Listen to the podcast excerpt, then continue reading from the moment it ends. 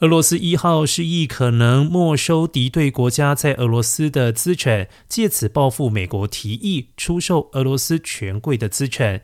然后将收益用来协助建设乌克兰。